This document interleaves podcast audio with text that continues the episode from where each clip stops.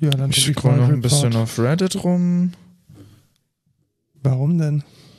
Ja, weil das macht Spaß. Ach so. What? Oh mein Gott. 600 pound man arrested after running drug, drug operation all from his bed. Hat jemand kommentiert. Breaking Bad. yeah, boy. Das war jetzt die News des Jahrhunderts. Ja, das war sehr schön. Sehr schön, sehr schön.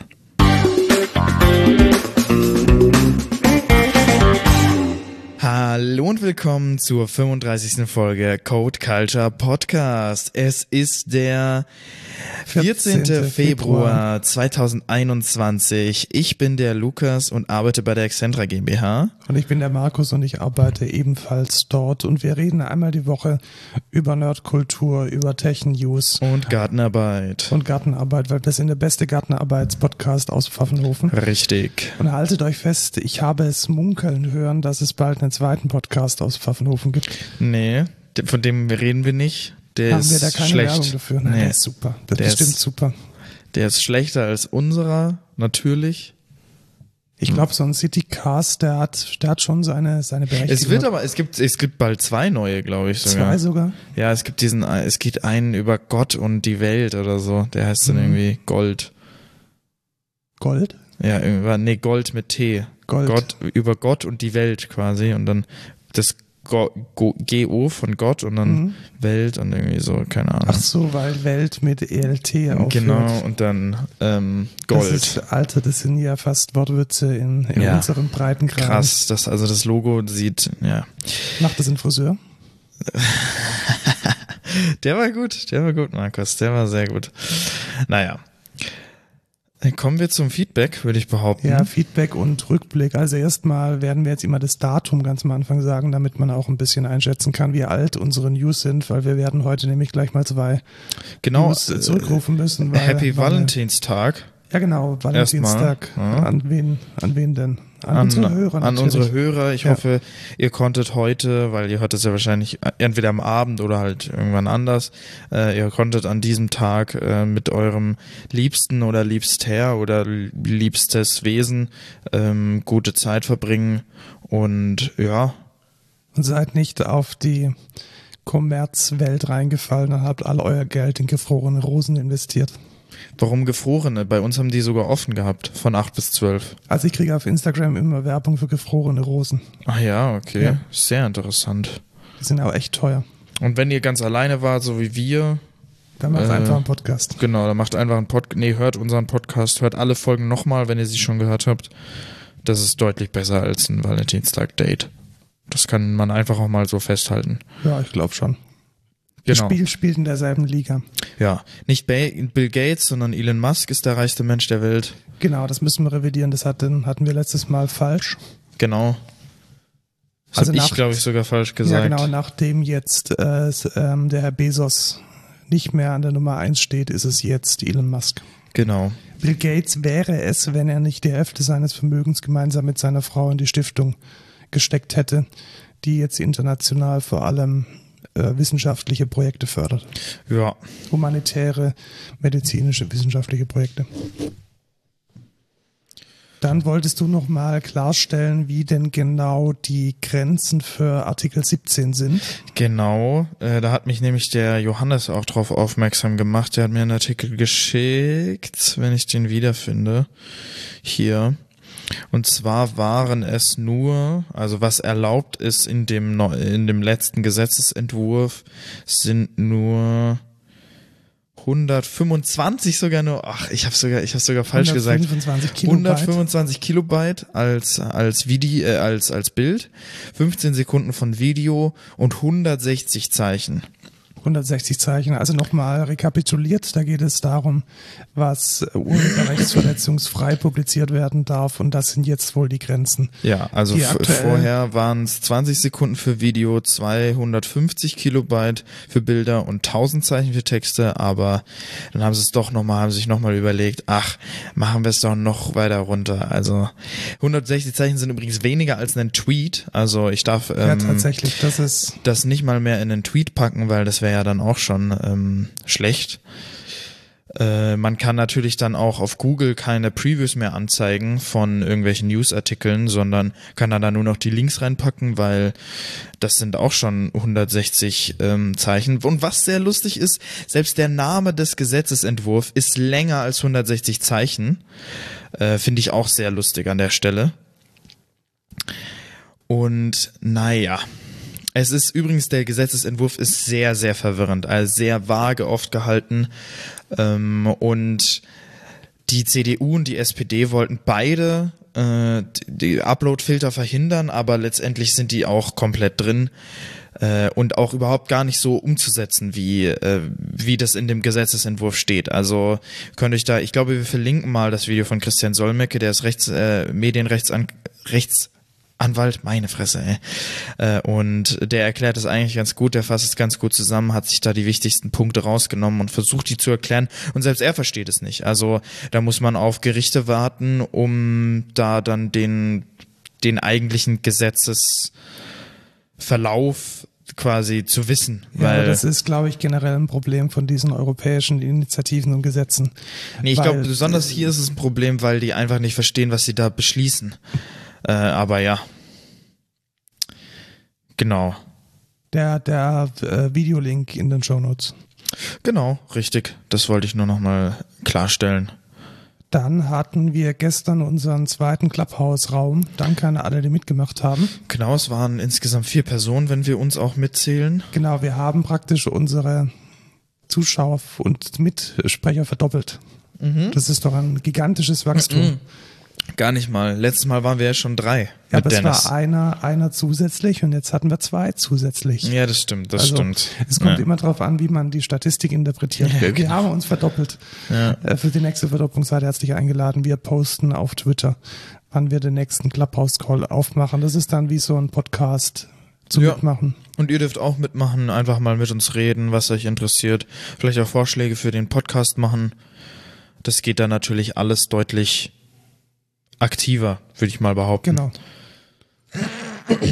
Dann war ich ähm, Anfang der Woche in einer Schulung über Musikmarketing, die mega spannend und interessant war. Und zwar war das bisher nur der erste Teil. Da geht es darum, was denn Musiker machen können, also vor allem Indie-Musiker, um auf den sozialen Medien richtig und professionell zu agieren. Und in der ersten Schulung ging es um, ähm, um organisches Wachstum, fand ich sehr interessant. Also ich habe sehr viel gelernt, wie Instagram, wie, wie YouTube, wie Facebook funktionieren oder eben auch nicht. Und ich bin jetzt mal gespannt, wie die weiteren Teile so sind. Organisiert wird es vom Popbüro Stuttgart. Den Link kleben wir auch mal in die Show Notes, wenn ihr euch für Weiterbildungen im Bereich Kreativwirtschaft. Also dazu zählt auch jetzt aus unserem Bereich Game Development, Game Design, solche Geschichten. Der, der künstlerische Umgang mit Technik ebenso. Wenn euch dafür interessiert, dann ist das die primäre Anlaufstelle, vor allem dann, wenn man in Baden-Württemberg wohnt. Und diese Schulung war, war echt cool. Cool. Gut, dann müssen wir, glaube ich, genauso wie Bloomberg die Meldung von Apple und Kia und Hyundai ähm, zurückziehen. Bloomberg hat gemeldet, da passiert irgendwie doch nichts. Also Kia hat offensichtlich vehement dementiert, jemals mit Apple irgendwelche finalen äh, Vereinbarungen getroffen zu haben. Also wenn ein Apple Car kommt, dann offensichtlich nicht aus dieser Hyundai Kia Ecke. Ja, schade. Ja. Du hast noch den, den Super Bowl angeschaut letzte Woche. Klar, klar. Wie Hab mir denn, extra freigenommen. Wie ist es denn eigentlich? Kriegt man da auch die amerikanische Werbung nee. oder schaltet da Datsen oder wer auch immer das macht? Ja, der Zone schaltet dann da eigene Werbung. Okay, weil dann hast du nämlich die. Kommt dann immer Parship. Sehr gut. alle, alle elf Sekunden oder so. Ja, alle elf Sekunden kommt eine Parship-App. Äh, Ad. Sehr gut. Ähm, die ähm, Reddit hat eine hat eine 5 Sekunden fünf in Amerika Sekunden ja. Geschalten. ja. Fand ich, fand ich lustig, dass ich selbst das größte Internetportal nicht mehr leisten kann als irgendwie 5 Sekunden. Ja, ja. Aber scheint, scheint zu funktioniert zu haben. Ja, war cool. Wow, ja. das actually worked. Finde ich auch äh, sehr, sehr cool. Mhm. Gut, dann machen wir doch den, den Übergang in die News. Es genau. sei denn, du hast jetzt noch irgendwas mega Spannendes mm. erlebt in diesem Corona-Lockdown, also ich nicht. Nee, ich jetzt auch nicht direkt. Super Bowl war ganz cool. Äh, die, die Chiefs haben nicht so gut gespielt. Dafür die, äh, die Bucks umso besser. Die Chiefs haben in der ersten Halbzeit echt nur gefault. Das war echt scheiße. Naja, trotzdem ein ganz cooles Spiel. Glückwunsch an Brady für zu seinem, ich weiß gar nicht wie viel, einen achten Sieg oder siebten Sieg oder so, irgendwie sowas. Der Typ ist so krank.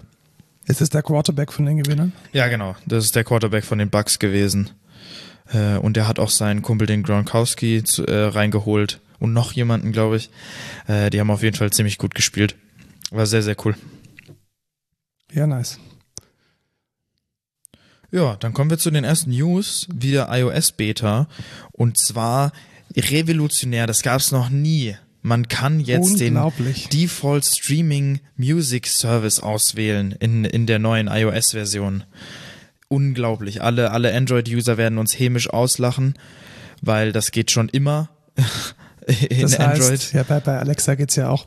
Ja. Das heißt, wir können jetzt, wenn wir die Siri fragen oder äh, sie beauftragen, einen Song zu spielen, können wir angeben, von welchem Dienst er gestreamt ja. werden soll. Und man muss nicht Apple Music benutzen. Geil. Ja, ich glaube aber diese, diese API, ich stelle mir das schon ein bisschen komplex vor, die zu entwickeln. Also man muss ja irgendwie so ein bisschen Nee, nicht nur ein bisschen. Man muss ja der Siri sagen, welche Millionen von Songs man hat. Also das ist naja. nicht trivial. Hm, doch, ich glaube schon. Also Android hat das schon ewig. Und in Android geht es auch mit dem Google Assistant. Ja, die Frage ist halt, wie. Da, da sagt man, ja, es gibt hier einen Search-Endpunkt ähm, und der nimmt halt einen Array von Strings entgegen. Fertig. Gut, aber dazu muss natürlich Siri in der Lage sein, zu wissen, dass man in Deutschland irgendwie Ariana Grande, Ariana Grande ausspricht und. Ja, aber das ist ja, das ist ja kein Problem von dem Musikendpunkt, sondern ja, genau, von aus, muss, generellen Aussprache. Und ich glaube, das hat, das hat bei Siri eben noch nicht funktioniert. Hä? Aber das die konnte doch nach Songs suchen in, in Siri äh, in, in Apple Music. Ja, fand ich nicht so gut. Also da war immer ja, weil so ein Siri Echo. halt schlecht ist. Ja, Siri, Siri ist generell schlecht. Also ja. da war, da war, ist mein Echo tausendmal äh, treffsicherer. Ja. Okay. Ja, ich, ich freue mich drauf. Ja, ich freue mich auch. Also mit iOS Apple Music habe ich eigentlich nichts am Hut. iOS 14.5 scheint sehr, sehr geil zu sein. Also zuerst das mit der Apple Watch, jetzt das. Also, ja, freue ich mich. Genau, und das Ganze in einem Punkt-Release auch nicht selbstverständlich. Das stimmt, das stimmt. Dann äh, Google macht Dinge mit iOS-Apps, beziehungsweise ja. macht Dinge nicht mit iOS-Apps. Finde ich sehr lustig. Habe ich bei TechLink gesehen, ist so ein YouTube-Channel. Und zwar hat Google seit äh, zwei Monaten oder so die Apps auf iOS noch nicht geupdatet. Und das ist komischerweise, ist es genau zu der Zeit nicht mehr geupdatet worden, als Apple diesen iOS, äh, diesen App Store Change gemacht hat, wo die App-Entwickler die Privacy Labeling machen müssen. Also die müssen dann angeben, was für Daten sie sammeln, wo sie die Daten sammeln, etc. Und seitdem wurden die nicht mehr geupdatet. Und jetzt ist es tatsächlich passiert, dass manche Apps nicht mehr genutzt werden können, weil die App sagt, ja, updatet mal, aber es gibt kein Update, weil Google keins provided hat. Tja, ich glaube. Ähm, Sehr strange. Ein, ein Schelm, wer sich Böses dabei denkt. Man könnte fast meinen, dass Google sich ein bisschen sträubt, offenzulegen, was mit den Daten passiert. Ja, glaube ich auch irgendwie. Meinen. Also komisch. oh ja, Mann, ey. In diese Richtung geht auch äh, die nächste News, die ich jetzt kurz nach oben geschoben habe, weil Apple ja jetzt diese Ad-Tracking Geschichte, also dieses, dieses, ähm, dieses Tracken von, ähm, von Cookies über Apps hinweg, da muss man jetzt konsenten. Also wie schaut es aus? Ah, ja, früher? Ja. früher war es ja so, dass man ähm, einfach als App die Cookies aus dem Browser Cache auslesen konnte. Und damit war es zum Beispiel möglich, dass wenn man einen Facebook SDK in irgendeine App eingebunden hat, dass die dann auch weiß, hey, du bist der Lukas, der auch auf Facebook ist oder auf Instagram. Das heißt, da war es über Apps hinweg möglich, Informationen auszutauschen, zumindest fürs Tracking der Personen, die es benutzen. Und das ist jetzt, ich glaube, ab der nächsten Version, die rauskommt, ein Opt-in. Das bedeutet, da muss man ganz bewusst irgendwie eine ganz, ganz böse Meldung bejahen. Aber warte mal, Die, die News hatten wir doch schon. Ja, aber jetzt geht's nämlich noch weiter. Also das ist jetzt der Background. Die News Ja. hatten wir schon. Und jetzt geht's noch weiter, dass es wohl Bestrebungen von Apple gibt, all diese Analytics SDKs von Twitter, von Facebook generell zu verbannen und zu verbieten. Ach, krass, okay.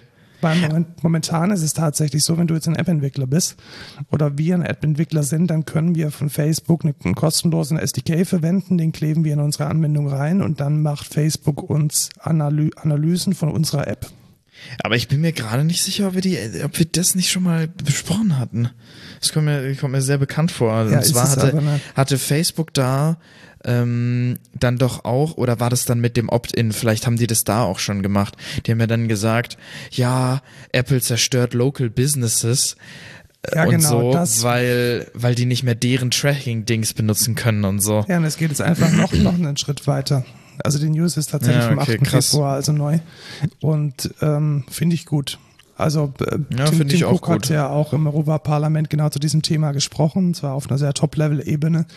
Aber ich denke, der Trend oder beziehungsweise der, man kann jetzt fast schon sagen, der Streit, der Krieg zwischen Apple und Facebook, der spitzt sich jetzt schon in die Richtung zu, dass ähm, Apple nach und nach alle Tracking-Möglichkeiten, zumindest auf seinen Plattformen für Facebook, ziemlich dicht macht. Und ich muss sagen, das ist ziemlich geil. Also, Ja, aber natürlich ist es auch in gewisser Weise ein Ausnutzen der Apple-Marktmacht. Also Das Apple stimmt, das ist halt ein Hardware- und Softwareanbieter und Facebook ist ein Plattformanbieter und das Geschäftsmodell von Apple ist ein anderes als das Geschäftsmodell von Facebook.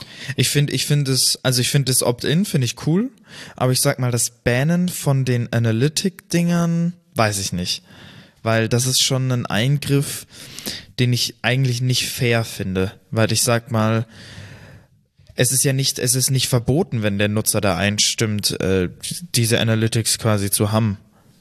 Ja, vielleicht wäre es besser tatsächlich, wenn man es transparent machen muss. Ja, genau. Dann finde ich das cool. Und das ist ja, das ist ja doch deren Schritt, was sie ja machen wollen. In, in erster Instanz jetzt, ab dem nächsten Update, wo du sagst, man muss Opt-in machen für Third-Party-Tracking und dann kann das halt nicht mehr benutzt werden. Und das finde ich dann, das finde ich super geil. Ja, wobei ich glaube, diese besondere Form der, der Analytics, die werden noch nicht mit diesem Opt-in abgefangen. Ach so, okay. Also die sind nach wie vor intransparent. Das heißt, Facebook könnte zum Beispiel immer noch über die IP, ähm, mit der Mhm. du auf könnte, könnten sie Links machen und Rückschlüsse auf deine Person aber das dürfen sie doch gar nicht. zwischen dürfen und also Ja, okay. Alle, ich bin mir ziemlich sicher, dass Facebook alle Informationen, die sie haben, verwenden. Also das ist das gesamte ich- Geschäftsmodell von Facebook. Aber ich bin mir nicht sicher, ob das nicht, weil, na, ich weiß nicht. Steht es dann nicht ja nur noch so in deren AGBs? In, in welchen AGBs denn? Ja, von den einzelnen- Von den Analytics, die habe ich gar nicht unterzeichnet, weil Ah, okay. die, die unterzeichnet der Entwickler. Also ich fand diese, diese ganzen, also ich fand es immer ein bisschen shady. Warum sollte Apple, äh, nicht Apple, warum sollte Facebook, warum sollte Twitter, warum, warum sollte Google, warum sollten diese ganzen Buden, die eigentlich überhaupt nichts mit, mit SDKs zu tun haben, warum schenken die den Entwicklern irgendwelche Analytics SDKs? Ja, Also mit, mit welchem Ziel? Was ist das ja Geschäftsmodell das stimmt, dahinter? das stimmt. Wenn nicht an die Daten zu kommen. Ja, aber man kann natürlich auch argumentieren, was ist jetzt der, der Benefit von Netflix, dass sie, dass sie dieses Resilience 4J irgendwie kostenlos machen oder Open Source machen, weißt du? Ja, kann man, kann man, kann man schon so sehen, kann man aber auch anders sehen. Also schöner Ja. wäre es natürlich, wenn jetzt äh, Facebook ein SDK rausgeben würde und sagen, hey, häng doch hier deinen eigenen AWS-Service hinten dran und da landen dann die Daten. Die landen dann nicht bei uns, sondern die landen dann bei dir auf dem Server. Das, das wäre schön. Ja. Aber so wie sie es jetzt machen, dass die Daten dann Teil der, der Facebook-Infrastruktur Aber denkst du, werden. sowas pa- wird passieren? Ich Nee, bezweifle sowas es. passiert nicht. Nee. Ähm, was Facebook aber an äh, außer Tracking auch noch gut kann, ist Sachen kopieren. Ja, tatsächlich, das können sie sehr gut. Also Nämlich weil Facebook war ja auch eine Kopie und äh, eigentlich alles, was Facebook irgendwie macht, äh, kopieren sie von anderen. Snapchat kopiert, dann ähm, TikTok kopiert. Ja, aber das Ding, das Ding ist ja auch, Facebook an sich ist ja eigentlich eine Kopie. Weil sie hatten ja, es gab ja dieses andere, da gibt's ja diesen Film Social Network auch drüber. Sie haben ja, Ja, da Facebook war noch nie besonders groß, Dinge ja, selbst selber zu, zu Ideen zu finden dafür. Ähm, und jetzt machen sie es wieder. Jetzt wollen sie nämlich Clubhouse kopieren, anscheinend. Genau, also die New York Times schreiben offensichtlich, dass Facebook das vorhat. Clubhouse ist diese App für spontane Podcasts, für spontane Diskussionsrunden. Und so wie es ausschaut, arbeitet Facebook daran, ja, ein Produkt in dieser Sparte auf den Markt zu werfen. Bin ich mal gespannt. Ja, bin ich auch mal gespannt. Ähm, die werden dann wahrscheinlich alle Gespräche einfach mitschneiden. so wie ich Facebook kenne. Ja, genau. Und dann da, daraus wieder Facebook-Werbung platzieren. Ja, genau. Finde ich, äh, finde ich auch sehr interessant. Mal gucken, wie es da aussieht. Was nicht so gut gelaufen ist, ist äh, Cyberpunk 2077. Also da hört es einfach nicht auf mit Scheiße, die da passiert das ist für echt lustig. Also wir haben uns CD ja schon, schon ein bisschen Also- lustig gemacht über den ähm, die, die Funke Mediengruppe, die Ransomware in, in, ihre, in ihr Rechenzentrum gekriegt hat und dann irgendwie monatelang keine Zeitung mehr rausgeben konnte. Ja, ich sag mal, aber so gravierend ist es nicht, weil natürlich, also CG Projekt Red hatte innerhalb von einem Tag wieder ihre oder in, in, in kürzester Zeit ihre Server wieder mit Backups drauf gespielt, aber was halt verloren gegangen ist, ist halt quasi Intellectual Property, also deren Code von Spielen. Ja, da, da muss ja unglaublich gut sein, habe ich mir sagen lassen. Ja, genau. Also was, was die Hacker angeblich gedroht haben zu releasen, ist der Code von Cyberpunk, der Code von The Witcher 3, eine unreleased Version von Witcher 3 und von Gwent. Und Gwent ist, glaube ich, das, das Sch- Schlimmste, weil das irgendwie deren Online-Game und das ist irgendwie, ich weiß gar nicht. Äh, Das, also so tief bin ich in dem Thema nicht drin. Es soll jetzt angeblich sollen Leaks auch schon verkauft worden sein oder zumindest zur Auktion freigegeben worden sein. Das ist aber alles Spekulation und man weiß da nicht genau, was da wirklich der, der released Code ist und was nicht. Auf jeden Fall sehr bitter für CD Projekt und mal gucken, was da noch, was da noch so passieren wird. Also es, es kann auch passieren, was ich, was ich auch gehört habe, dass Spieler oder dass Spieler von Cyberpunk 2077 aufpassen müssen, dass sie nicht ihren Computer gehackt bekommen, weil bestimmte Komponenten irgendwie offen waren, so dass Hacker Ja, das ich, das, direkten Zugriff auf den Computer bekommen. an das denke ich jetzt gerade auch. Also wenn man den Quelltext hat, kann man ja natürlich eine Whitebox-Analyse nach Sicherheitslücken machen. Ja, richtig. Und vielleicht sind ja auch Zertifikate abhanden gekommen, um jetzt schön hier äh, Updates Ja. und ausführbaren Code zu signieren. Also sicherheitstechnisch ist das, glaube ich, noch nicht das Ende der Fahnenstange. Nee, ich glaube auch nicht. Einiges, Also- kann noch einiges kommen. schon sehr, sehr bitter. Aber wahrscheinlich war das auch zu Schulden. wahrscheinlich haben die Hacker auch einfach nur die gehackt, weil Cyberpunk so scheiße war. Kann ich mir gut vorstellen. Also was lernt man daraus? Habt eure Security im Griff. Also das ist zurzeit echt kein Spaß mehr. Nee, Ähm, da haben sehr viele, glaube ich, auch sehr viel Angst. genau, kauft euch ein paar Aufkleber, auf denen Cyber draufsteht und dann ist Genau. alles gut. Genau, Cyber Security. Gut, machen wir den Schwenk von, von der reinen Technik zur fahrenden Technik oder von der digitalen Technik zur fahrenden Technik. Audi hat einen elektronischen Sportwagen angekündigt. Einen sehr schicken, wie ich ja, das schaut sagen muss. Also, durchaus. Also man kann Tesla ja gut finden, wie man möchte, aber die Autos sehen halt scheiße aus, optisch. ja, teilweise. Also ich finde den Model 3 finde ich eigentlich schon ganz Ja, schick, sage ich mal. Ähm, aber also das sieht halt, es ist, es, das ist ein geiler Wagen. Das muss ich einfach mal sagen. Also das Ding heißt e-tron GT Quattro und ist ja, denke ich, ein, so ein bisschen ein Konkurrent zum, ähm, zum, ich denke, Model S. Also ich, ich Ja, Model 3 oder nicht? nee, Ist ich glaube nicht. Nicht? Also preislich wird er wahrscheinlich deutlich über dem. ja, okay. Also ich sehe jetzt hier Keramikbremsen und Kram. Also das ist definitiv ein, ein Sportwagen. Und der wird wahrscheinlich, nehme ich jetzt mal an, schon sechsstellig kosten. Also kann ich mir gut vorstellen. Könnte ich mir auch gut vorstellen. Ähm, was ich ganz spannend finde, ist, dass er jetzt gar nicht mal so wenig, ähm, so wenig Reichweite hat. Wie viel Reichweite Also hat er denn? nach WLTP-Messverfahren ist er mit 487 Kilometer angegeben. Das Ah, wissen wir ja okay. von unseren Tesla-Erfahrungen, dass das ungefähr so die Hälfte bis drei Viertel die Realität ist. Aber selbst dann könnte man jetzt so klassische Strecken, die, die man halt so fährt im, im Geschäftsleben und im Privatleben, könnte man damit gut, ähm, gut bewerkstelligen. Ich bin gespannt, wie viel er kostet. Ich bin gespannt, äh, wann er lieferbar ist. Wie viel Range hat denn der Model 3? Ähm, Weißt du das? Das ist eine gute Frage. Ich glaube, ein bisschen mehr tatsächlich. 580 Kilometer. Ja. Wie viel hat der, weil ich habe gerade nicht zugehört, wie viel hat der andere, der, der, der Audi? Der Audi hat 487, Ah, also okay. 100 Kilometer weniger beschleunigt, aber auch schneller. Also das müssen wir auch. Nee. Ja, doch, ich glaube, der hat äh, 4,1. Ja, und der Model 3 hat 3,3. Ja, gut. Ja. Also da ist Tesla schon noch mal ein Stück voraus, würde ich behaupten. Zumindest jetzt von den von den Specs. Jetzt ist auch die Frage, wie gut ist jetzt Tech äh, innerhalb des Autos, sage ich mal, weil so das Tesla Self-Driving und was weiß ich insgesamt dieses Frontpanel, nee, wie nennt man das? Konsole, Mittelkonsole. Mittel, Mittelkonsole und Genau. Cockpit. Und ja, da muss ich tatsächlich sagen, da ist das Cockpit von dem ähm, von dem e-tron GT ist echt oldschoolig. Echt? Also schaut dir da mal die Bilder an. Das erste, was ich sehe, ist Holz. Das geht meiner Meinung nach gar nicht. Und die Bildschirme sind, also klar, es gibt einen Bildschirm im Cockpit. Es gibt einen Bildschirm Oh, lol, in der. Lico und dann gibt's auch drunter wunderschöne 8-Segment-Anzeige für die Klimaanlage. Naja. Also da hätte man vielleicht das ein oder andere HD-Display doch nochmal spendieren Das sieht halt, das sieht halt so aus wie jeder Standard Audi quasi. Ja, genau. Also keine Ahnung. Ich finde und ich sehe jetzt schon von alleine von den Icons her, wie mega wie clunky, absolut grottig ja, und, und wie, eklig wie, wie wird. inresponsiv Ja. das sein wird. Das äh, es ist halt echt nicht geil. Und da muss ich dann auch wieder sagen, zumindest das, was wir jetzt ja von Mercedes im letzten Mal und von Daimler gehört haben, das sah cool aus.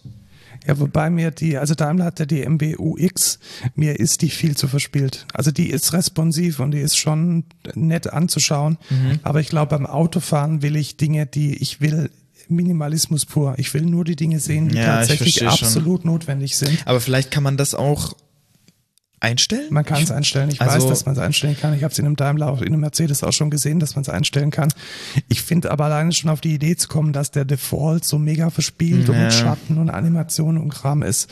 Allein das so zu entscheiden, ist für mich schon eigentlich ein No-Go aus einer User Experience Sicht. Ja, ich weiß nicht. Vielleicht will man da so future-mäßig gehen und hat irgendwie die falsche Kurve gekriegt.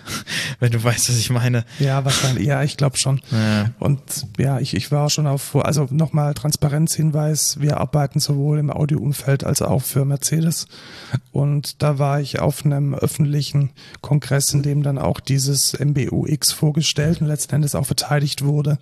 Und sie haben da schon eine ganz, ganz, ganz klare Vorstellung, dass sie sich da abheben von den Mitbewerbern eben durch diese besondere User Experience, die dann diesen durchaus futuristischen Anstrich auch bis, bis ins letzte Detail dann vorantreibt. Ja, und das sehe ich halt, das sehe ich halt deutlich mehr, ne? Als, als jetzt das von ähm, Audi an der Stelle. Ja, wobei ich da auch sagen muss, Audi hat halt auch schon Studien rausgebracht, die halt besser sind als das, was wir hier jetzt sehen. Also wo Ja, dann, okay. warum sie dann jetzt wieder, also ich kann mir auch nicht vorstellen, was das hier ist. Entweder ist es äh, Teig, ich nehme an, es ist die Taycan-Plattform. Also ich weiß es tatsächlich nicht. Taycan-Plattform und vielleicht nur irgendwas aus dem R8 recycelt. Aber State of the Art ist das meiner Meinung nach nicht. Nee, also, Also- so sieht's auch nicht aus, honestly.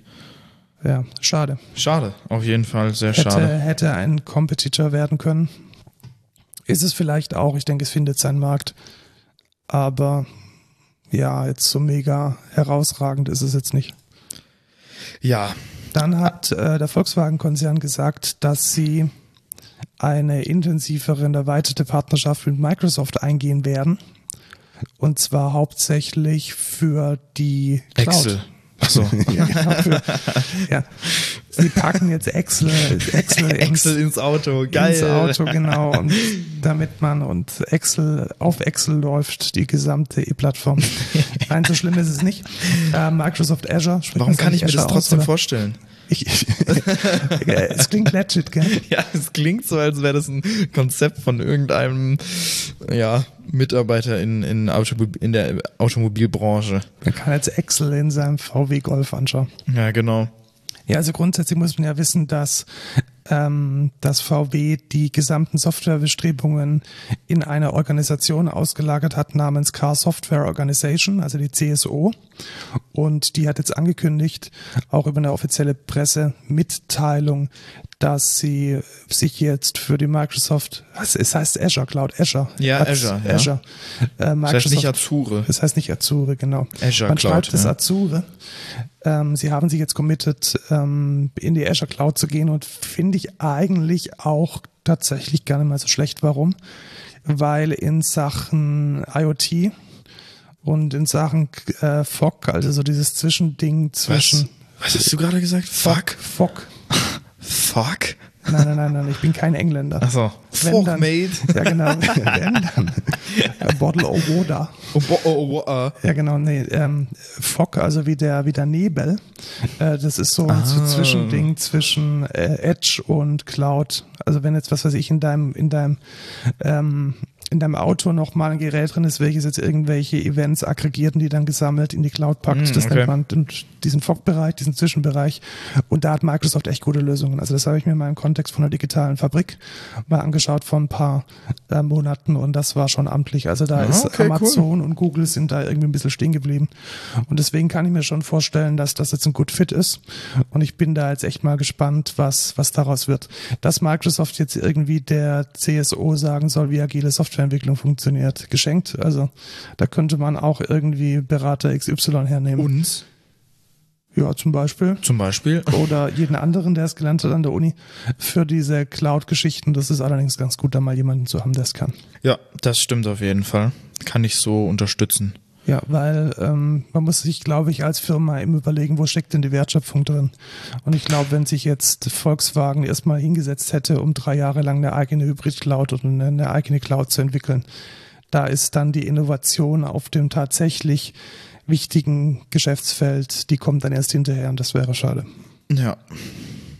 Dann noch eine Mitteilung zum Schluss. Weißt du, was die elektronische Patientenakte ist? Die E-Patientenakte. Nee, aber du wirst es mir wahrscheinlich gleich sagen. Ja, genau. Also das ist eigentlich eine, eine mittlere Katastrophe. Wir hatten da noch nie wirklich drüber geredet. Äh, wir hatten da auch übersehen, dass es da im, im Dezember tatsächlich auf dem ähm, Chaos Communication Congress einige ähm, Veröffentlichungen gab in dem Bereich. Die elektronische Patientenakte soll äh, eine digitale Akte deiner Krankheitsgeschichte sein. Mhm. Was ist jetzt so der, die Idee dahinter? Das Also ist erstmal eine coole Idee, finde ich. Finde ich auch eine gute Idee. Warum? Wenn ein Notfall ist, dann steht da drin, welche Medikamente du dauerhaft nimmst. Vielleicht steht auch deine Blutgruppe drin. Außerdem kann das viel schneller vorangehen als jetzt eine Papierakte. Richtig. Und die muss genau, man und auch erst dein, suchen. deine und Befunde stehen da drin. Und die Idee ist tatsächlich, dass du auf deinem Handy erstmal die Daten einsehen kannst, also auch selbst weißt, wie deine Medikation gerade ist oder nicht. Und auch äh, die Daten an deine Ärzte freigeben.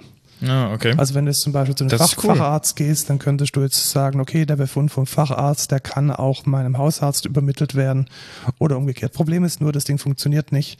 Und die haben angefangen, in den frühen 2000ern, frühen 2000er das Ding zu planen. Mitte der 2000er wurde angefangen daran zu arbeiten und auf diesem Stand ist auch die Technik. Jetzt muss ja. man sich das mal überlegen. Das heißt, die haben von Mitte der 2000er, also von 2004, 2005 bis zum ersten Public Test, also bis zur ersten Beta, der jetzt am 1.1. gestartet ist, haben die 15 Jahre gebraucht. Boah. Und, und damals war natürlich noch nichts von Cloud weit und breit zu sehen. Da gab Ja. es diese ganzen Telematiksysteme noch nicht. Das war alles in den Kinderschuhen und Ja, dementsprechend weißt du, was, was, was das Symptom oder was die Ursache, glaube ich, davon ist? Keine agile Software. Ja, genau, Wasserfallmodell. Ich glaube Ne? Ja, Wasserfallmodell. So, man plant es und dann macht man das und ach ja, ups, jetzt hat sich die, die ganze Welt schon komplett geändert. Aber man ist nicht mehr in der Lage, die Richtig. Anforderungen anzupassen. Ja, glaube ich auch. Dass, aber sind wir mal ehrlich, agile Softwareentwicklung war damals halt auch noch nicht wirklich Ja, en vogue. Also klar. ich glaube, der, der eigentliche Skandal ist, dass sowas 15 Jahre braucht. Das, frage ist, ich mich das ist auch. Wahrscheinlich, Das ist wahrscheinlich das Grundproblem, dass man äh, bis zum ersten in the Wild Test 15 Jahre braucht. Ja. Das wäre euch nicht passiert, wenn ihr Software bei der Excentra kauft. Müssen wir nicht so Werbung so ein bisschen mit so Jingles oder so ein bisschen? Ja, das sollten wir echt mal machen. Nein, das- das so nervt- eigene, nein, das nervt das. Ich fände es aber so lustig, wenn wir so eigene Jingles Ich finde aufnehmen. diese Podcasts, die mit irgendwelchen Jingles hantieren, ich finde das eine Ich absolute finde ich Katastrophe. find es das so geht lustig, so wenn wir, wenn wir so, wenn wir so eigene Jingles machen, so, so mega, mega cringy. Das habe ich im Petecast, das ist so eine Gaming-Gruppe, die haben das immer gemacht. Die haben dann immer so eigene, eigene Spots quasi gedreht, so, hallo, ich bin die Maria. und so eine, so eine Kacke. Also wenn du Jingles möchte, hier neben mir steht's E-Piano. Ich kann da live welche einspielen. Ja, ja, genau. Und dann sagen wir so, Sie brauchen Software? Dann fragen Sie doch einfach bei der Excentra GmbH. Also ich kann, ich kann das super einsprechen, wenn du willst. Ich verzichte, vielen Dank. ähm, spannendes Interview mit einem Experten ähm, zur elektronischen Gesundheitsakte. Und zwar äh, mit Thilo Weichert, der war elf Jahre lang der Datenschutzbeauftragte von Schleswig-Holstein und hat einen sehr tiefen informationstechnischen Background und die Sache mal ganz sauber analysiert.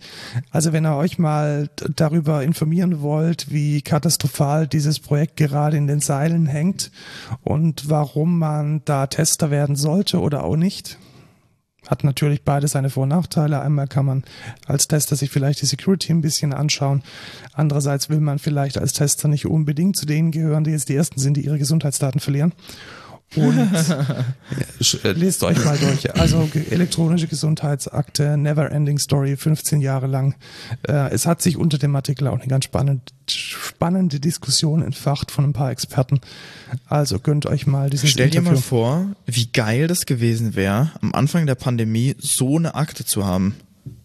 Ja, Oder? tatsächlich. Also- und es gab ja jetzt auch, ich weiß gar nicht, wie das funktioniert hat, aber wenn du Asthmatiker bist oder irgendwie eine, zu, zu einer anderen Risikogruppe gehörst, dann Eben. hat, dann haben deine, dann haben dein, hat deine Krankenkasse jetzt tatsächlich eine Meldung an den Bund gemacht, damit du diese kostenlosen FFP2-Masken bekommst. Ja, oder, oder Impfhierarchie. Äh, Hierarchie. Äh, Ja, auch das wäre- so, so viel einfacher. Ich habe direkt hier die E-Akte. Geil, kann ich hier gucken. Ja, okay, dann gehe ich alle Leute durch, die jetzt hier in der Umgebung sind. Fertig. Und dann habe ich das. Aber genauso funktioniert's, glaube ich, nicht. Also ich glaube tatsächlich, dass die Akte verschlüsselt auf dem Server vorliegt und du als einziger, Ja, also du okay. als Benutzer der einzige bist, der diesen Schlüssel hast und du hat und du kannst dann selektiv Teile davon verschlüsselt über ein Private-Public-Key-Verfahren anderen Ärzten freigeben. Ja, aber dann, dann stell dir vor, du meldest dich zum Impfen an, übergibst einfach das. Und fertig. Ja, genau, sowas könnte man Fertig. machen. Das ist doch auch geil. Also, Mann, das ist immer so schade.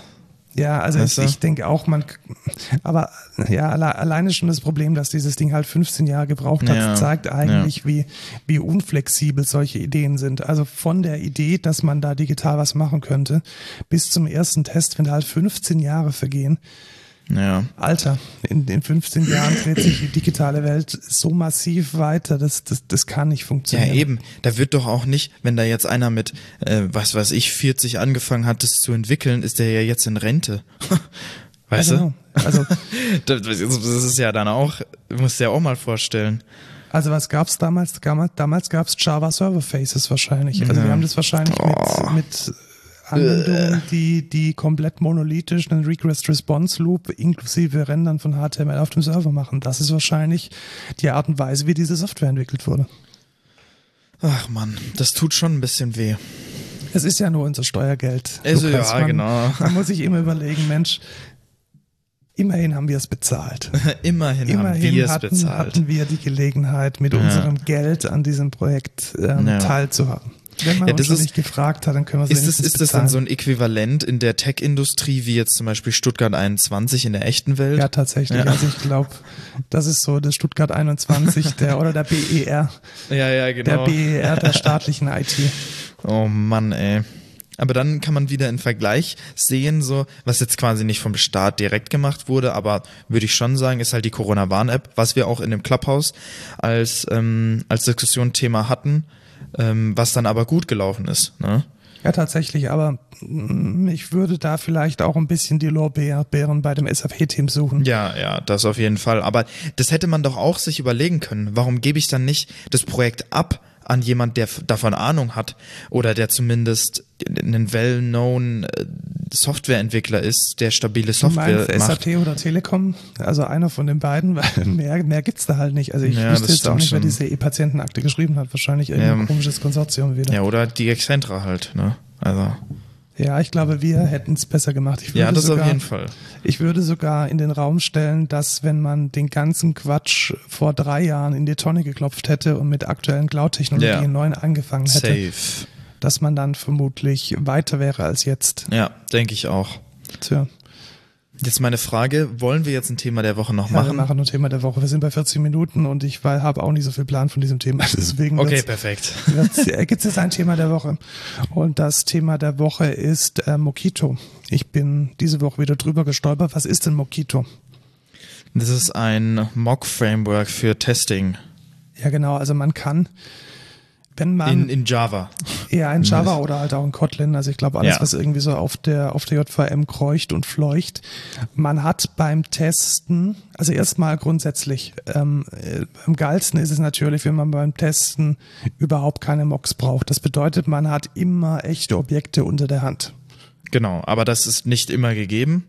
Genau, weil zum Beispiel, stellt euch mal vor, ihr wollt eine Datenbankanbindung oder eine Query testen oder anders, ihr wollt eine Logik testen, die mit ganz vielen Objekten aus der Datenbank arbeitet. Zum Beispiel die Summenbildung in der Rechnung. Dann, Ja. und da wollt ihr irgendwie eine Klasse testen und die holt diese Dinge aus der Datenbank. Toll wäre es natürlich, wenn die, die Klassen so geschnitten sind, dass man da dann einfach irgendwie einen Testdatenbank-Provider reinstecken kann und dann ist alles gut. Manchmal geht das aber nicht, weil gewisse Voraussetzungen von anderen Objekten, die wieder andere Objekte brauchen, die Objekte brauchen, die Objekte brauchen, so komplex werden, dass man da gerne einen sogenannten Mock verwenden möchte.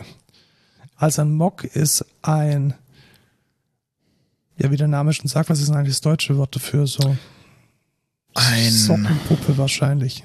So eine, so etwas, was so aussieht wie was anderes, ein Mock-up. Also ein, eine Filmfassade, vielleicht kann man so Fassade, sagen. ja, das So- könnte so man eine- vielleicht so. Wie so eine Westernstadt, die eigentlich nur aus, aus Sperrholzplatten besteht, die mit, mit Hausfassaden angemalt sind, sowas in der Richtung. Ein, und- ein Trug, Ein Trug, ja, ein, vielleicht. etwas, was von außen so aussieht wie was anderes. Und Genau. genau, dafür ist Mokito da. Das heißt, ihr könnt jetzt hier zum Beispiel eure, denken wir mal wieder an unsere Datenbankanbindung. Da haben wir einen, ein Repository, ein Person Repository, weil wir wollen Personen aus der Datenbank holen. Dann kann man da ganz einfach sagen, mach mir einen Mock aus diesem Person Repository und immer dann, wenn jemand aufruft auf diesem Person Repository Get Persons, dann liefer mir diese drei Testpersonen zurück. Und dann kann man mit diesem Mock andere Klassen testen und muss sich über dieses Person Repository keine Gedanken machen. Das heißt, die Alternative wäre, dieses Person Repository bauen und dem eine Datenbank geben und Testdaten reinpacken und ausimplementieren und Testdatenbank mit Postgres ist wahrscheinlich Mist in der Realität. Da muss man eine Memory-Datenbank konfigurieren und so weiter. Das braucht man dann da alles nicht tun, weil man nimmt einfach einen Mock für dieses Repository. Ja. Und jetzt kommt aber der, der eigentliche, der, der, eigentliche Vorteil von dieser Geschichte, weil du kannst jetzt natürlich anfangen und kannst zum Beispiel Fehler simulieren. Du kannst jetzt diesem Mock in einem Test sagen, so jetzt lieber Mock, tu mal bitte so, als wäre die Datenbank nicht da. Oder tu mal bitte so, als wäre das Objekt, das du holen möchtest, nicht da und dann kann man einen Null-Check zum Beispiel machen oder kann schauen, ob seine Anwendung trotzdem in einem Fehlerverhalten entsprechend funktioniert. Ja. Und das geht mit Mockito besonders gut. Das ist ein Framework, das das macht. Da kann ich dann zum Beispiel ganz einfach schreiben, mockito.mock und dann mir dann diesen, diesen Mock bauen und dann sagen mockito.when. Also wenn dann ich diese Person aus dem Repository hole, then throw new database exception zum Beispiel. Und dann habe ich diesen Fehlerfall sozusagen erzwungen. Ja, okay. Also ich muss da nicht erst dafür sorgen, dass dieser Fehler auftritt. Das ist manchmal gar nicht so einfach, einen Fehler bewusst zu provozieren in einem Test, sondern ich kann den dann mit diesem Mock ähm, ganz programmatisch in einer Zeile konfigurieren. Ja, cool. Cool. Ich kenne das tatsächlich selbst nicht so viel, weil ich nicht so viel in Java entwickle. Und noch, ich glaube, ich habe fast gar keine Mocks bisher gebraucht. Ähm, Werde ich aber bald wahrscheinlich müssen, deswegen äh, sind die Infos eigentlich ganz geil.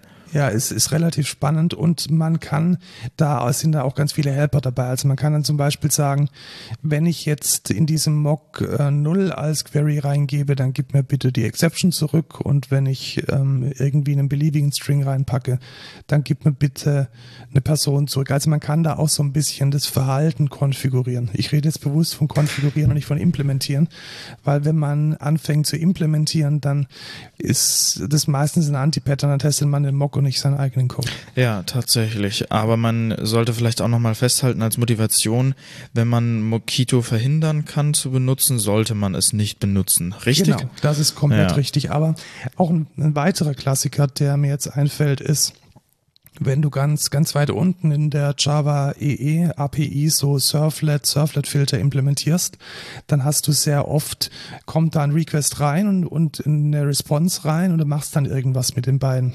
Ja. Also der, der Request kriegt dann irgendwie, du holst aus dem Request was raus mhm. und du schreibst dann in die Response irgendwas rein.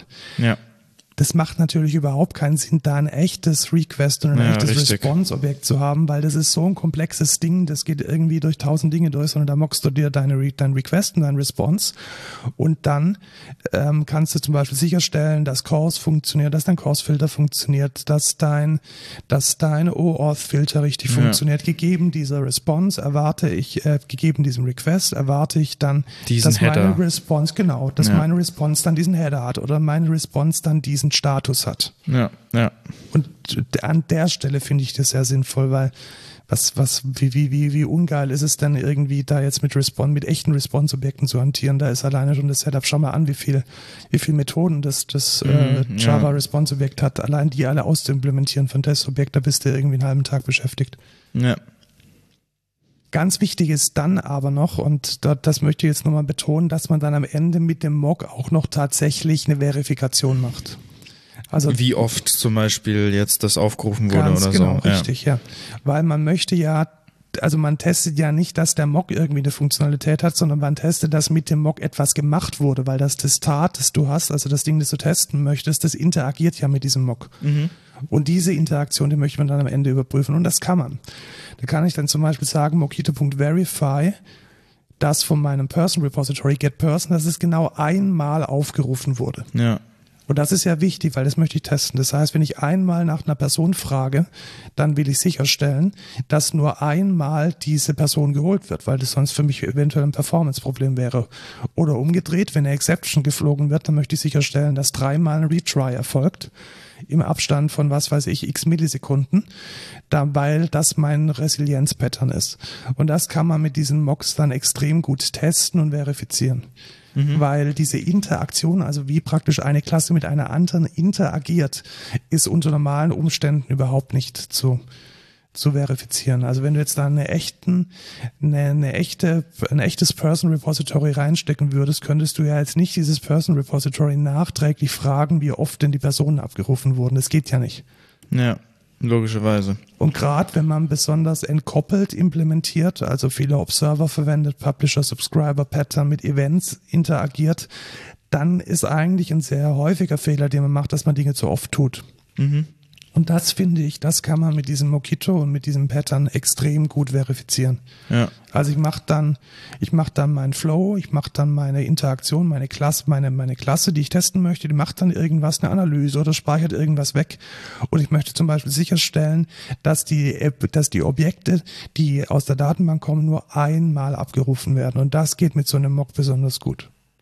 Und wenn dann jemand ein Refactoring macht und dann aus Versehen die Objekte nicht einmal aus der Datenbank holt, sondern in der Schleife irgendwie 100 Mal, dann schlägt dieser Test fehl und ich weiß, oh, da ist was kaputt gegangen. Ja, wenn man zum Beispiel fünfmal den Baum neu lädt.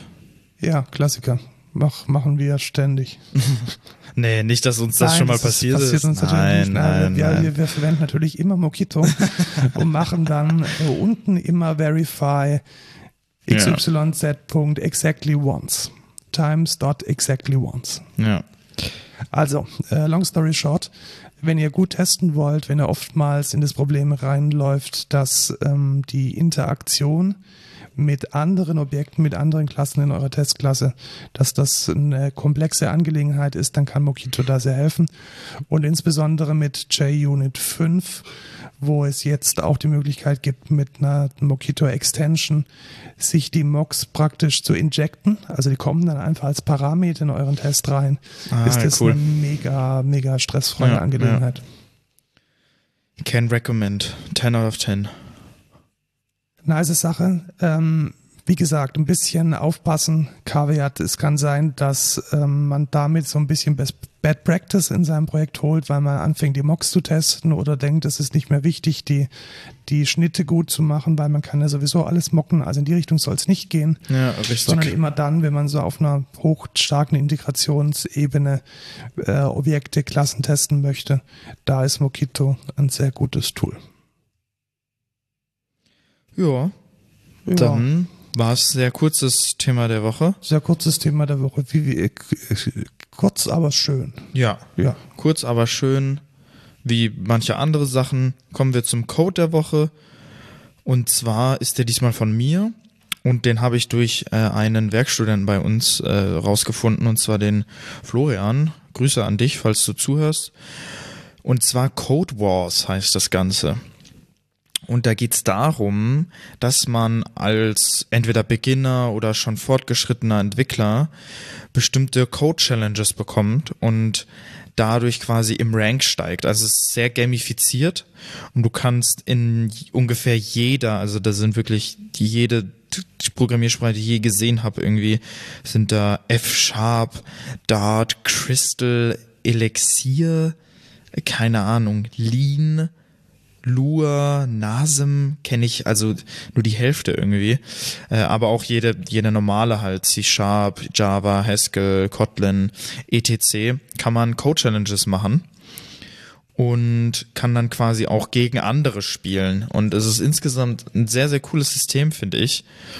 Und das haben wir, das, das werde ich, glaube ich, öfters auch nochmal verwenden für äh, unsere Azubis oder Praktikanten, die ein bisschen, ein bisschen lernen wollen, vielleicht auch ein bisschen zu Hause machen wollen. Da ist CodeWars eine sehr, sehr geile Alternative. Wie, wie muss ich mir denn die Challenges vorstellen? Also ist das dann, wird das dann automatisch verifiziert, was ich da mache? Genau, gibt's da- man kann quasi, ich glaube, jeder kann sogar eine Code-Challenge erstellen und die werden dann geratet und dann sagt er zum Beispiel, der Code ist falsch. Was ist das, wo ist der Fehler? Mäßig. Okay, also ne? er kann es auch ausführen und dann Genau. praktisch. Genau, wo ist der Fehler? Dieser Code kompiliert nicht, wo ist der Fehler? Oder ähm, ich möchte diese Ausgabe bekommen, typisch, ne?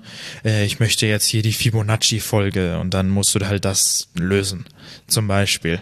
Ich möchte die Fibonacci-Folge, bis alle Zahlen unter 100 ausgeprintet wurden. For example. Verstehe. Ja. Ja. Und dann verifiziert er zum Beispiel die Ausgabe oder äh, ganz andere Sachen, so äh, schreib einen Methodenkopf in Java hin oder so, glaube ich. Also ich habe noch nicht so viel da ausgetestet, aber von dem, was ich bisher gesehen habe, sehr, sehr cool. ja, spannend. Also schaut auch wirklich angenehm aus, die Seite. Kann man, kann man durchaus anschauen und fühlt sich so an, als könnte man gut damit arbeiten. Ja, das Interessante ist, also wenn man es wenn man's jetzt sich so, so anschaut, ist es alles so in Light, Light Theme und alles, aber wenn du dich eingeloggt hast, ist komplettes Dark Theme, ist so, du fühlst dich so, als würdest du so eine CTF machen oder so. Ähm, insgesamt sehr cooles Konzept auch.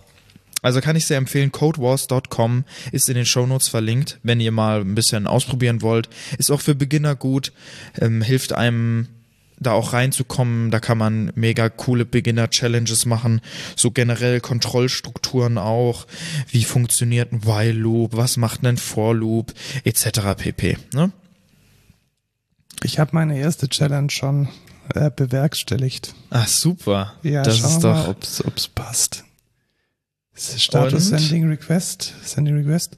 Es Oh ist nein, falsch. oh Oh, nein. oh. Was, was hast du denn für eine Challenge? Ich hatte äh, eine Challenge, da wurden zwei Double-Objekte über den binären Operator Asterix miteinander multipliziert und das geht natürlich nicht. Ich muss natürlich Ja, logisch. äh, die Objektmultiplikation, also auf einer Methode aufrufen. Aber irgendwas ist gerade trotzdem, glaube ich, kaputt. Ich habe keine Ahnung. Oh Mann, ey. Try Selbst der Diplom-Informatiker kann diese Challenges nicht bewerkstelligen. Seid ihr Return? besser als Markus? Return oder ist es, ist es Double-Punkt-Multiply? Ist das eine statische Methode? Ich weiß es gar nicht. Nein, ach Markus, du bist, du bist, du bist ein Anfänger. Du bist ein richtiger Anfänger. Was ist denn da jetzt falsch? A. Punkt. Semikolon, du Noob. Habe ich doch, habe ich doch gemacht. Echt? Ja, habe ich gemacht. Ja. Du musst einfach A mal B und dann Semikolon. Ich hatte die Challenge gerade auch. Ach, die machen das mit Unboxing. Ach, das ist doch langweilig. Ach komm. Klar machen die das mit Unboxing. Ah, dann ist, dann, dann empfehle ich es nicht. ja, So, was? Dann empfehle ich es nicht. Warum empfehlen? Das ist doch Komm, jetzt also lächerlich. Unboxing ist doch, das ist doch ja, aber Quatsch. das geht ja. Hä? Das Natürlich geht's, aber die ganze Präzision ist dann im Eimer und Kram. Also, Naja, aber das ist doch jetzt nicht. äh, ah, gut, also puh. Aber Anfängerfehler hier Semikolon, das ist doch logisch hier. Das, ist- das ist jetzt die erste Challenge auch. Da gibt's auch äh, krankere Challenge, wo du nicht nur Semikolon halt. Ja, aber äh, warum machen sie dann nicht zwei Primitives rein? Warum machen sie dann ein Double-Objekt? Also das ist ja gleich mal irgendwie doppelt komplex. Egal, gut. Naja. Darauf kommt es nicht an. Das ist ja, das. Ich finde die Seite trotzdem gut. Und die hat äh, auch, ich habe da schon mehrmals positives Feedback gek- gekriegt, dass die eigentlich ganz cool ist. Kommen wir zum No-Code der Woche. Genau, ich bin nämlich Apple Arcade, Apple Arcade ähm, Benutzer und Käufer. Das ist so eine, so eine Gaming Flatrate, da zahlt man im Monat, glaube ich, einen Fünfer. Und dann kriegt man lustige Spiele. Zum Beispiel Populous Run. Das gefällt mir unglaublich gut. Das ist ein Spiel, da rennt man mit einer Horde von dicken Menschen durch eine Straße und muss Süßigkeiten ausweichen. Okay. Und ich habe noch nie so ein verrücktes Spiel gespielt. Also alleine schon, dass da irgendwelche Quietsch-Pop-Songs extra für dieses Spiel aufgenommen wurden als Soundtrack, die über irgendwelche Süßigkeitenmonster singen, ist, äh, glaube ich, Grund genug, dieses Spiel zu spielen. Sehr interessant. Erinnert mich ein bisschen vom, vom Stil auch äh, an äh, oh Mist, wie hieß das Spiel? Dieses Truck-Spiel, da muss man, da muss man von Truck zu Truck springen. Äh, ist auch ziemlich lustig, auch sehr, sehr verrückt. Also es ist mega, mega crazy, mega, mega strange auch ein bisschen und ich hatte viel Spaß damit. Es ist so Casual Gaming. Okay. Und wenn ihr ohnehin Apple Arcade habt, äh, Apple Arcade, dann äh, klickt mal auf Populous Run, der Link ist in den Show Notes. Ähm, schon ein sehr lustiges Spiel. Okay. Gut, dann In diesem Sinne, dann beschließen wir diese Woche Code Culture. genau. Wir haben noch ähm, für Feedback Twitter, Mail, Twitter Code Culture Pod. Mail ist codeculture at excentra.de. Genau, bei mir coffees.com slash codeculture. Da Richtig. könnt ihr uns ähm, was, äh, in Kaffee die, was in die Kaffeebox Oder eine werfen. Pizza. Oh, ich hätte echt Bock auf Pizza. Wir können jetzt tatsächlich noch was essen. Ja, ich würde auch sagen, oder? Bestellen Ja, wir uns noch was? bestellen wir noch was. Das ist erst um Ja. 19 Uhr der nächsten Termin, Genau. ne? Dann ähm, Äh, ja, sonst noch, äh, natürlich, wir suchen DevOp. Vielleicht. Ja, genau, wir suchen DevOps und Softwareentwickler Genau. auch immer gesehen, wenn ihr gut seid. Also, Und Azubis für 2000, nee, 2022, ich weiß nicht, ob wir da dann nochmal jemanden annehmen. Müssen wir gucken, genau, kommt drauf an, wie sehr uns wie die, gut ihr seid. genau, wie gut ihr seid. Also Ja. gute Menschen suchen wir immer. Das ist, Genau. glaube ich, eine, eine gute Zusammenfassung. In diesem Sinne, gehabt euch wohl. Tschüss, Lukas. Ciao, Markus.